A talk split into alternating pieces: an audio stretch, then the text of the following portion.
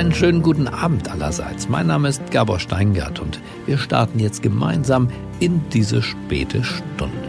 Jetzt beginnt nämlich der achte Tag. Lassen Sie uns doch Deutschland wieder gemeinsam neu denken und darüber sprechen, was nach der Krise kommt, was bleibt und was auf jeden Fall sich ändern sollte. Corona mag ja unsere sozialen Beziehungen und auch unsere Bewegungsfreiheit hemmen, doch gleichzeitig ist dieses Virus ein massiver Beschleuniger, zum Beispiel für die Digitalisierung und damit auch für das Arbeitsleben. Achim Berg, der Präsident des Digitalverbandes Bitkom, hat gestern eine Studie zur Digitalisierung der deutschen Unternehmen vorgestellt. Ergebnis, bei der Digitalisierung geben sich die Unternehmen selbst nur die Schulnote 3 befriedigen. Zu den Auswirkungen von Corona hat Achim Berg in dieser telefonischen Pressekonferenz deutliche Worte gefunden. Ein bisschen ärgert mich das schon, dass wir so eine heftige Krise benötigen, um auch nochmal die Missstände sehr deutlich zu sehen und auch die Bedeutung der Technologien für Wirtschaft, Verwaltung und Gesellschaft wirklich sehr klar vor Augen geführt wird. Wir haben jetzt hier einen absoluten Weckruf und die Digitalisierung massiv voranzutreiben. Aber was bedeutet das nun für uns als Arbeitnehmer und als Angestellte. Nicht nur die, die jetzt von einem Tag auf den anderen im Homeoffice sitzen. Das bespricht jetzt unsere heutige Gastgeberin Ellie Oldenburg mit Ihnen. Sie arbeitet seit 15 Jahren im Marketing und im Vertrieb internationaler Konzerne. Sie ist Coach und beschäftigt sich genau mit der Frage, um die es hier geht, um New Work. Also die Frage, wie Arbeit in Zeiten von Globalisierung und Digitalisierung neu gedacht werden kann. Und diese Krise hat uns hier ja einen deutlichen Stupser in Richtung Zukunft gegeben. Ellie Oldenburg umreißt jetzt gleich, warum die Krise für uns die Chance sein kann, nicht trotz Job, sondern mit und vielleicht auch durch den Job zu einem authentischen, zu einem, man traut sich kaum zu sagen, selbsterfüllten Leben zu finden. Guten Abend. Mein Name ist Ellie Oldenburg und ich freue mich, dass Sie dabei sind. Ich möchte heute Abend mit Ihnen, mit dir, mit euch Deutschland neu denken, aber eigentlich doch die Welt neu denken. Ich möchte meine Gedanken mit Ihnen und mit euch teilen, wie uns diese Krise verändern wird, aber vor allem, wie sich unser Verhältnis zum Thema Arbeit in dieser Krise verändern wird. Diese Situation und diese schwierige Lage, in der ja jeder Mensch, jede Familie, jedes Unternehmen sich gerade befindet, ich denke, das stellt auch unser Verhältnis zur Arbeit gerade auf den Prüfstand. Und zwar jenseits der New Work Blase werden wir ja alle gerade sehr direkt und konkret damit konfrontiert, was es heißt, anders zu arbeiten. Sei es durch deutlich mehr Arbeit in manchen Jobs oder ja auch durch gar keine Arbeit. Und ähm, ja, ich glaube, in dieser Krise lernen wir gerade auch zu differenzieren, was bedeutet Arbeiten eigentlich? Also ist Arbeit gleich Erwerbstätigkeit? Was ist denn eigentlich mit den vielen Arbeiten, die wir gerade noch leisten müssen als Individuen, aber auch eben als Teil einer Gesellschaft, die da so zu erledigen sind? Was ist mit den Arbeiten, die sich gerade nicht outsourcen lassen zum Beispiel? Was ist mit der Care-Arbeit, mit der politischen Arbeit, mit ehrenamtlicher Arbeit? Ja, oder noch weiter gefasst, was ist mit der Arbeit, die einfach nur als Wirken, Schaffen, Gestalten, Zeitvertreib vielleicht gar nicht zweckgebunden ist?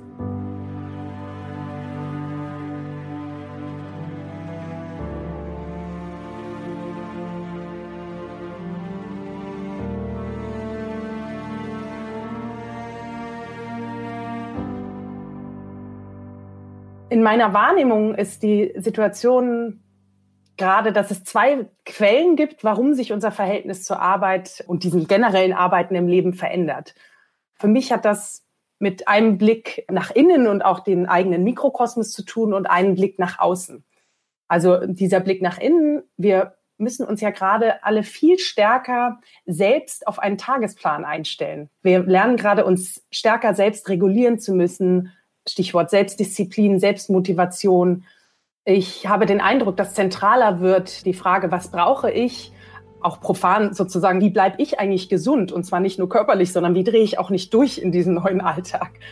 Und auch, was kann ich eigentlich noch und was muss ich auch gerade noch können? Und dann schlüpft die Frage vielleicht auch noch rein, was will ich gerade? Ja, dieses Alltag meistern und, und den Kopf nicht zu verlieren, steht halt gerade über so Produktivitätsvorgaben und Zielvereinbarungen, sei es aus einem Mangelempfinden heraus, weil wir mangelnde menschliche Begegnungen haben, weil wir mangelnde Hobbys gerade nicht durchführen können, kulturelle Input oder aus diesen zu viel, zu viel Konfrontation mit den eigenen vier Wänden, mit der unausweichlichen Nähe auch mit direkten Familienmitgliedern, aber ich glaube auch dieser Konfrontation mit diesem Stillstand. Gleichzeitig der Blick nach außen, weil uns allen ja ganz, ganz deutlich wird, wer sind eigentlich die Leistungsträger unserer Gesellschaft? welchen Menschen werden wir gerecht gerade? Und zwar die, die akut natürlich auch jedem präsent sind, Pflegekräfte, Ärzte, ach, Regaleinräumerinnen, Apothekerinnen, Kassiererinnen. Aber ich glaube auch, dass uns schleichend bewusster wird, wer diese anderen wichtigen Leistungsträger sind, denen wir vielleicht jetzt aber auch generell zu wenig Wert beimessen. Also was sehen wir uns gerade nach Lehrerinnen? Was wird mit häuslicher Gewalt sein? Dafür brauchen wir Sozialarbeiterinnen. Was ist mit Hebammen, mit Reinigungskräften, aber auch Künstler, Sportler, Musiker, also all die, die uns schon gerade abgehen. So. Und wenn es nur subtil ist, wie geben wir diesen Menschen gerade Wert?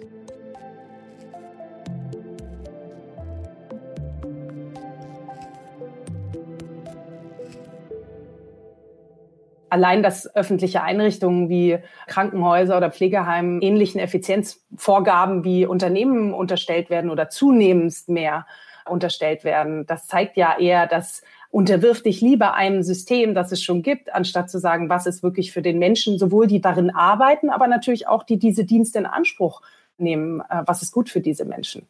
Irgendwo traurig, dass es so eine Krise braucht, um das deutlich zu machen. Aber ich glaube, dass jegliche Care-Arbeit, also ich glaube auch im Innenkern, im Mikrokosmos in Familien, aber eben auch von Krankenhäusern, Pflegeheimen, aber auch Hospize, Kreissäle, Praxen, Schulen, Frauenhäuser, Sozialeinrichtungen, all das jetzt eine ganz andere Aufmerksamkeit erfahren. Und mein Wunsch ist, dass wir diese Art von Arbeit, von Diensten, von Beiträgen in unserem Leben nicht nur überdenken jetzt, sondern dass diese Aufmerksamkeit, die es gerade erfährt, auch anfangen, es neu zu bewerten. Also, dass wir auch politisch Anreizsysteme stellen. Und ähm, in diesem Anreizsystem gehört, glaube ich, auch nicht nur der monetäre Beitrag. Ich könnte mir vorstellen, also make Pflege sexy again. Also auch, dass ein Gefühl mittransportiert wird. Dass man sagt, das ist ein nicht nur wichtiger, sondern es ist auch ein guter Beruf. Es ist ein Beruf, den Menschen gerne machen. Ein Beruf, wo man abends nicht nach Hause kommt und sagt, oh Gott, wie komme ich über die Runden mit meinen zwei Kindern? Und die sehe ich auch nie. Und ich habe Rückenschmerzen den ganzen Tag. Sondern dass es ein guter Beruf, ein schön empfundener Beruf wird.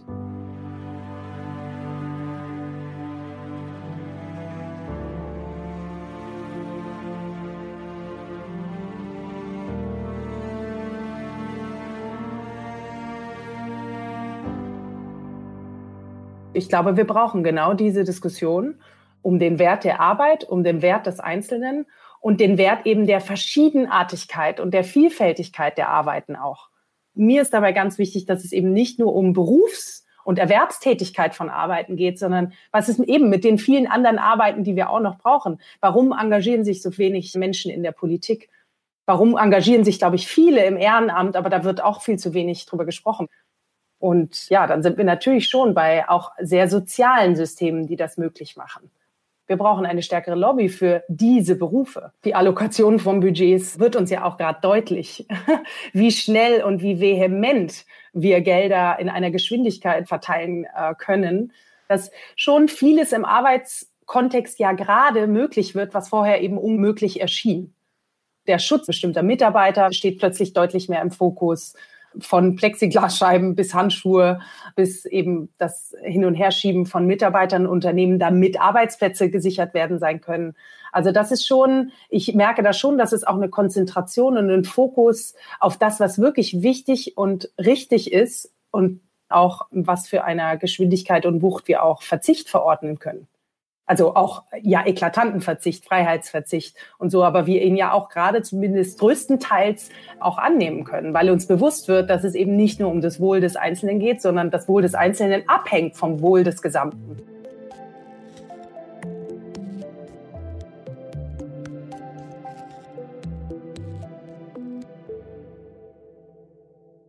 Gleichzeitig mh, hm, rüttelt äh, diese Situation ja auch gerade sehr auf, auch im Hinblick auf Digitalisierung. Wir müssen uns doch sowieso diese Gedanken machen. Eine immer größere Automatisierung kommt auf uns zu. Meine Generation Gen Y und, und alle folgenden werden sich so oder so die Gedanken machen müssen, was fange ich eigentlich noch mit meiner Zeit an, wenn es meinen Job äh, nicht mehr in dieser Form zumindest gibt.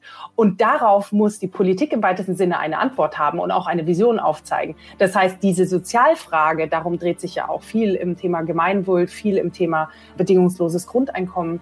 Diese müssen wir sowieso beantworten und wir müssen sie schneller als weniger schnell beantworten. Und das wäre ja vielleicht auch etwas Gutes, dass diese Budgets eben doch weiterhin hm, nicht locker gemacht werden müssen, sondern viel konzentrierter auf gewisse Bereiche allokiert werden müssen.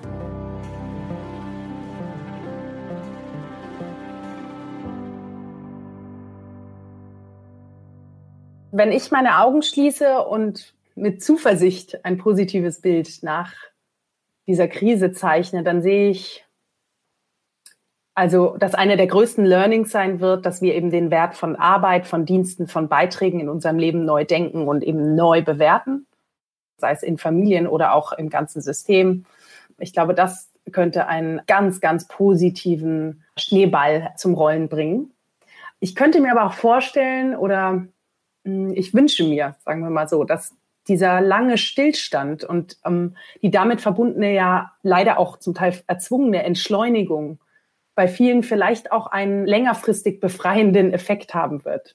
Vielleicht ein Effekt, der dazu führen wird, dass wir ja, also nicht mehr der letzte Gedanke, bevor wir die Augen schließen am Abend sein wird, oh, ich habe nicht genug geschafft. Oder der erste Gedanke, wenn wir auf den Wecker schauen in der Früh, ich habe nicht genug geschlafen. Also dass wir spüren und darüber nachdenken und gar artikulieren und fordern, was auch genug ist. Und eben damit auch verbunden die Frage, wie viel Arbeit ist eigentlich genug für uns? Nicht aus Status, Karriere, Ansprüche anderer Gründe wegen, sondern weil es uns selbst und uns allen damit besser geht. Vielleicht nehmen wir auch mit, wie vielseitig wir eigentlich sind. Also aus dem, was wir gerade auch müssen, aus dem, was wir können, aber auch dem, aus dem, was wir auch wollen. Vielleicht bleiben wir doch auch mehr dabei, mehr zu kochen, zu basteln, zu singen, rumzublödeln, zusammenzurücken mit dem kleinen Nukleus von Nachbarn, den man so hat. Ja, und vielleicht auch all dem was abzugewinnen, was vielleicht nicht gerade einem Zweck oder einem Homo economicus folgt. Vielleicht erfährt dadurch Diversity und Inclusion eine ganz neue Dimension, eben dass, dass es die auch bei einem selbst gibt dass man mit weiterem Herz und weiterem Horizont wie auch äh, durch die Welt gehen und auch diese Gespräche, auch die öffentlichen Gespräche so anders führen ja, und vielleicht behalten wir auch ein gewisses Wir-Gefühl, was sich ja gerade schon einstellt. Oder zumindest dieses Gefühl, wir sitzen gerade in einem Boot. Äh, der unsichtbare Feind macht einfach gerade null Unterschied. Und dass dieses Wir-Gefühl vielleicht zu einer hm, längerfristigen Haltung bleibt, so, ich liebe das Wort, äh, zugewandt sein, also äh, sich innerlich auch zugewandt sein du hast deinen Platz, ich habe meinen Platz.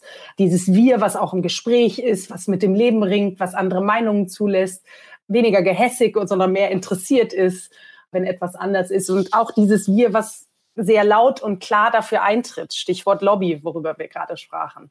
Ja, und das vielleicht auch wirtschaftlich und politisch dieses Leadership klar mehr auf dieses Wir und diese Zugewandtheit setzt. Und da bleiben auch ganz viele praktische Dinge, die sich ändern werden. Ich glaube, flexibles Arbeiten erfährt einen totalen Boost. Ich glaube auch nicht nur in den Angeboten, sondern könnte mir vorstellen, auch in der Forderung, die mehr kommt. Vielleicht mal jenseits von, oh, ich gehe in Elternzeit und damit auch mehr an, an Frauen geknüpft, sondern wirklich anders auch strukturell arbeiten zu wollen. Ich glaube, dass zum Beispiel krank oder verschnupft zur Arbeit zu erscheinen sicher kein Qualitätsgarant mehr sein wird unter dem Motto Going the Extra Mile. Ja, und ich glaube auch, dass sich die Kommunikation könnte sich ändern, auch aus diesem Wir-Gefühl heraus vielleicht. Also sei es ehrlicher, authentischer, vielleicht auch verletzlicher, mehr auf die menschlichen Bedürfnisse hin, weniger politische Spielchen, sondern klarer und wahrer, vielleicht zwischen Kollegen, Führungskräften, vielleicht auch zwischen vermeintlich unvereinbaren Gegensätzen wie Personalabteilungen und Betriebsräten. Sehen wir ja auch schon, dass die sehr, sehr schnell plötzlich ganz tolle Dinge auf die Beine stellen können. Zum Beispiel Mitarbeiter zwischen Unternehmen hin und her shiften. Das hätte man vorher nie gedacht.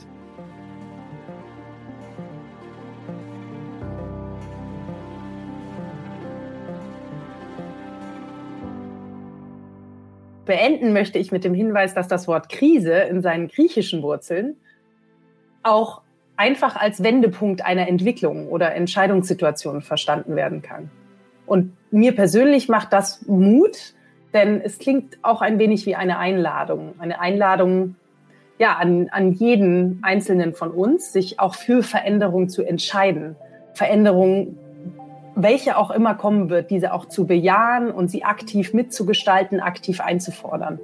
Ich glaube, dann kann dieser, dieser Tanz zwischen der Unsicherheit und der Sicherheit, die wir uns wünschen, zwischen einer Selbstverwirklichung, die wir uns alle in der First World ja wünschen, aber auch in einer Weltverwirklichung kann er gelingen. Nachhaltig, sinnstiftend und vor allem wertstiftend und Gesundheit für alle von uns und nicht nur für einige. Ja, das waren meine Gedanken und meine Anregungen, auch ein Stück meiner Sehnsüchte zum Thema Arbeit, zum Thema unser Verhältnis zur Arbeit am achten Tag, am Tag danach, am Tag und in der Zeit nach dieser Krise. Schön, dass Sie dabei waren. Ich wünsche Ihnen einen angenehmen, vielleicht auch einen nachdenklichen Abend und ich wünsche jeden Einzelnen von uns, dass wir nicht nur gesund, sondern auch munter bleiben. Vielen Dank, Ellie Oldenburg. Das hat uns allen, glaube ich, eine wichtige Anregung gegeben, einen Anstoß, auch darüber nachzudenken, welche Chancen tatsächlich sich daraus ergeben, dass wir nicht mehr so viel reisen, uns manchmal nicht mehr persönlich sehen und trotzdem intensiv, freundschaftlich und empathisch miteinander arbeiten werden. Ich wünsche Ihnen jetzt eine geruhsame Nacht. Bleiben Sie mir gewogen. Es grüßt Sie alle auf das Herzlichste, Ihr Gabor Steingart.